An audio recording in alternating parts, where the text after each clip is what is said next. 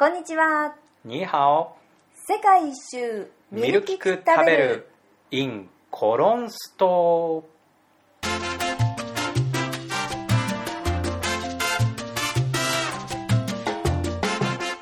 めぐみです。りょうです。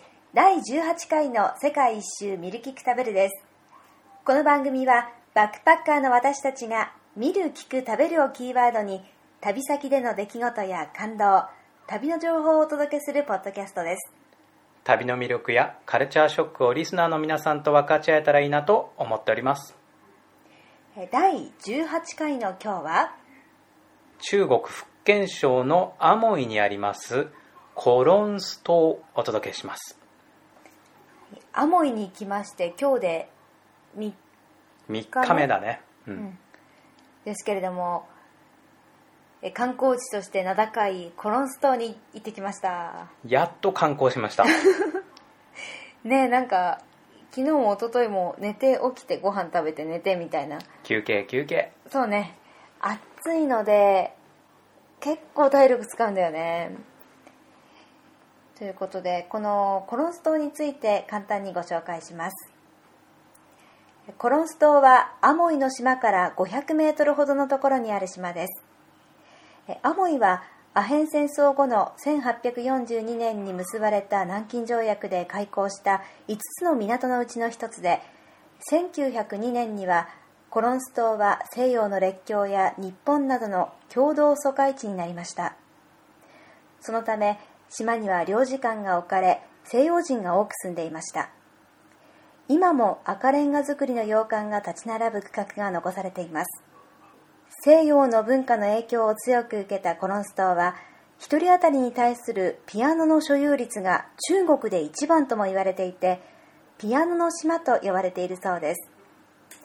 島内にはピアノ博物館やオルガン博物館があって世界各地またさまざまな年代のピアノが展示されています。まあ面白い島だったね。うん。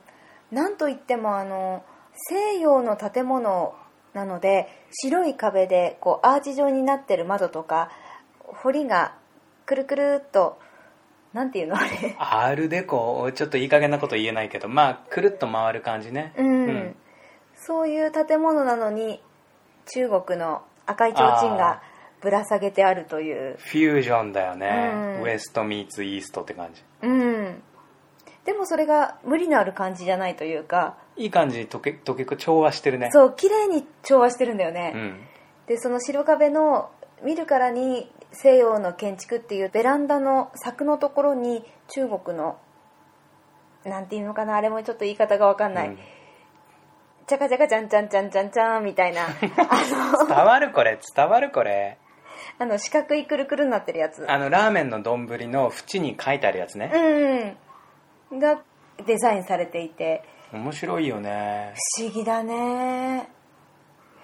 なんかでもあれ見てて落ち着くというかしっくりくるんだよね。しっくりくるね。あの、うん。中国まだね6日1週間もいないけど、うん。近代的なビルが多すぎうんて、情緒のあるものを見てなかったじゃない今まで。うんうん。だからなおさらああいうのを見るとなんだかいい雰囲気になるね。そうだったねただやっぱりちょっと臭いかな。うんもっと綺麗なとこだと思ってたな。あの事前に調査したネットとかガイドブックの情報よりも西洋人が少なすぎてびっくりした。あそうね。3回ぐらいしかすれ違わなかったよね多分、うん、もうほとんど中国人観光客。まあ日本人が紛れてても見分けはつかないけど、うん。まあおそらくほぼ中国人観光客と言ってもいいと思う。なかなか想像しいですが、まあそれもまた一つうん。環境のねその要素の一つとして 受け止めると楽しめると思うけどね。うん。アモイの港からはだいたいフェリーで8分10分だっけ？そうね10分しなかったね。うんそれぐらいで、まあ往復8元で行けるんですけど人がすごくいっぱい一気に乗るんだよね、うん。でみんなもうフェリーが来る前から列じゃなくてドワーッと押し合いながらうん。並んでいて、開いた瞬間走り出す人いるからみんなねこれ行く人は気をつけて、うん気をつけた方がいいなって思った。あんだけの人数の人がちっちゃい子からおじいちゃんおばあちゃんまで一気に走ってね、うん、走んなくてもいいんだけどうね、ん、こっちの女の子ってホットパンツ履いてる子が多いっていう話はこの間のポッドキャストでもしたんですけどワンピースでヒラヒラしたのを着てる人も多いんだよね。多いね。それでハイヒール履いて押しながらフェリーに乗り込むっていうのもすごいね。基本この国に列はありませんから。いやでもこれだけの人数の人がねいるとは思わなかったな。もっと静かな街かなと思って。すごい観光客の量だったうね、んまたみんなお金持ちって感じだったよね。一眼デジタル一眼レフのさデジタル一眼レフを持ってる人はすげえ多かった。うん。それでグッチの帽子かぶってバーバリーのシャツ着てみたいな、すごいすごい。金持ち多かったね、うん。みんな中国人だったよね。そうだね。あのうちらガイドブック読んだ時の情報はまだちょっとちょっと何年か前の情報だったんじゃないかと思う。うん最新はきっと西洋人より圧倒的に現地中国人が多くてしかも中国人のこう中産階級より上だよね、うん。まあ、中産階級っていう概念が存在するのか分かんないけどまあとりあえず金を持ってる人たちだね。うん、うん、そうそうそれからそのピアノの島っていう風に聞いててピアノの音がこう歩いてるとどこからから聞こえてくる？うん、俺もそれそねネットで事前に調査した。ね見ていてそれをちょっと楽しみにしてはいたんだけどピアノの音は聞こえてこなかったね。聞こえてこなかったね。その代わりあの街頭で歌歌ってる人とか いたけどギターでね。弾き語りみたいな、うん。そうね。なかったね。うん。みんな上手だったから。上手だった、うん、レベルが高かった。うん。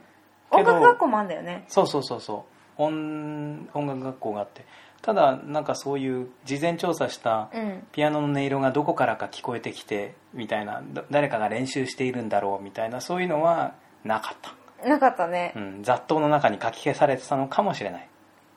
ピアノの博物館良かったね。うん。あそこは面白かった。ピアノの博物館とあとなんか家具の家具だけじゃないやなんつうの、まあ、ちょっとしたあの調度品うん。家具とか壺とかの博物館合わせて、えー入場料が1人30元うん。なんでまあ37080円ぐらいかな。うん。で両方見れてピアノの博物館は2つ建物があってあの冒頭で説明したいろんな時代のピアノがあってあれは見応えはあったね。そうだったね。やっぱりこのピアノもあのデザインにそのヴィーナスみたいなうん。綺麗な女性が彫られていたり花の彫刻がされていたり西洋テイストなのに楽譜の置くところはやっぱりあのチャカチャカチャンチャンチャンチャンチャンの あれね誰かあの名前知ってる人メールで教えてください。四角い彫りが入ってあったり。あれも良かったな日本のピアノも置いてあったしオランダだったかなどこだったか。ヨーロッパのピアノはいろんな色の木がはめ込まれて鳥の様子が絵になってたよね。あれはなんだろうねあの切り絵っていうのうん。のあの木木の板はりはめ込み版うん。モザイク画っていうのがねわかんないけどモザイク画はタイルか。そういうなんかこう細かいのをペッペッペッペッってやって絵にしていく。うん。すごくおしゃれだよね。おしゃれだね。やっぱり当時今もそうだけど当時はさらにピアノは高級品だしうん。その装飾にも結構金かかってるよねあれはね。そうだね、うん。そうそう。で面白いのちょっとあのねピアノ博物館の中写真撮れなかったんですよ。そうだね。だったんでちょっとお見せできないのが残念なんですがだいたい20センチか30センチくらいの幅のピアノを直角に2個合わせたピアノがあってこれ聞いてる人わかるよね。あのピアノって普通鍵盤があのまっすぐね。まっすぐね水水平というか横一列に鍵盤が並んでるのに、うんなぜかそれが途中90度カーブカーブするというかねうん。横に並んでたのが急にカクッと90度曲がって鍵盤と鍵盤がなぜか。あのねぐーっとこう弧を描くように丸くなってるんじゃなくって途中で斜めにスパッて切られて それをガチャってくっつけてる感じだったよね。あれさ中国語でしか書いてなかったよね、うん。説明あれは何に使うんだろねえ確かに小スペースだけどあれはちょっと弾けないと思うな。弾けないよね、うん。何のためにあれがあるのか。見て楽しむものなのかもしれないね、うん。音出るのかな。不思議。ペダルもね90度カクって刺さってたっけ？めっちゃガニ股の人用とか。不思議だったなあのピアノな。なんていうピアノかメモしてくればよかったな。そうだねうんちょっともしあのインターネットであのピアノが見つかりましたらリンク貼っておきます。そうねブログに載せましょう。ん。それから今日はちょっと贅沢をしてコーヒー飲んじゃいました。う30元のでも30元の価値あったね。量も多かったし、綺麗にできて味も美味しくて、うん。美味しかったね。いいコーヒー飲んだね。そう私実はコーヒー大好きで、まあ日本にいた時はもう毎朝必ずコーヒーをひいて飲んでたんですけどちょっと旅に出てからねコーヒー贅沢品だなと思って全然飲まなかったので今日はもう久しぶりにという割にはラテを飲んでしまったという。そうだね。中国抜けたらベトナムに入るからうん。ベトナムのコーヒーはね一般的にみんな飲んでてしかも美味しくて安くて、しばしの辛抱です中国コーヒー高いというかあのミルクティーが安いよね。ああなんだろうねあなんれねだろうね。あのウーロン茶とか意外とちょっと高めというか普通のお茶一族でお茶一族。お茶シリーズで同じぐらいの値段なのにミルクティーだけガクッと安いんだよね。不思議。でその美味しいコーヒーを飲むためっていうのもそうなんですけどなんでその喫茶店に入ったかっていうとちょっと綺麗なトイレに入りたかったから。そう。トイレに入りたかったんだけどでもコロンス島のトイレは綺麗だろうと踏んだんだけどどうも人が多くてで公衆トイレもあったけどみんなの様子を見てるとこのトイレ綺麗じゃないんじゃないかっていう疑疑念が湧いてきて、で綺麗めのお店のトイレに入ったらまあまあ使えるんじゃないかって。うん。で踏んでその高級な高級まあ高級だね、うん。高級なカフェに入ってったトイレが驚きだったんでね。そう。ハイパートイレ。名付けてハイパートイレ、うん。まずこうトイレ。またトイレの話？でもこれはした方がいい。そう。あのね前々回のあの放送の時に喋ったニーハオトイレがあってから私便秘になっちゃってもうトイレ行けなくなっちゃったんですよ。なんかああもうデビューした喜びとか言ってたけどやっぱりちょっと心のどっかで傷を負ってたらしくって。トイレできなくなっちゃって。で今日行ったハイパートイレは入ってテクテクって歩っていくとうん。便座にビニールかかっててうわーって新品かなって思ったらボタンを押せって書いてるんですよ。ピッて押したらガガガガガガガガガガって言ってそのビニールがくるくるくるくるくるくるくるって新しいのと取り替えられてその上に座ってしろっていう。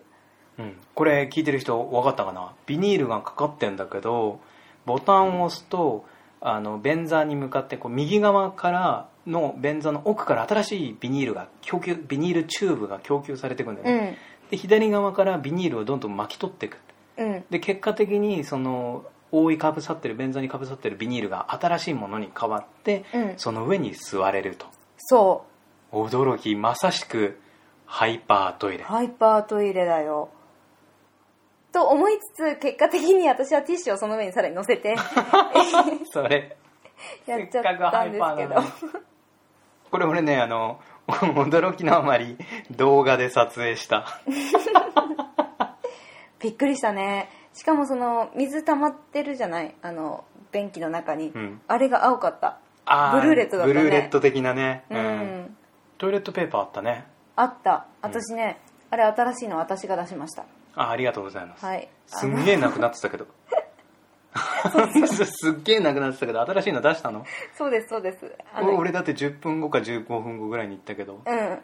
あみんな使ってるからあのトイレ。あそっかそっか、うん。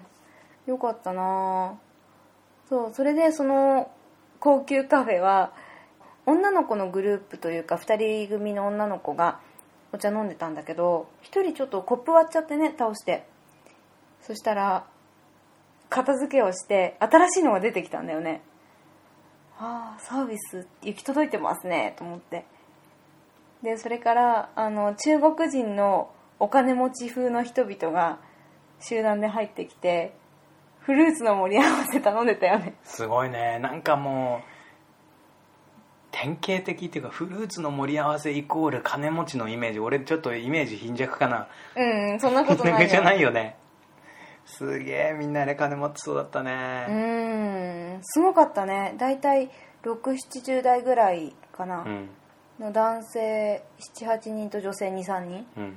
合わせて10人ぐらいでテーブル囲んでフルーツの盛り合わせ食べてお腹がポコって出ててわあって感じだね。金持ち。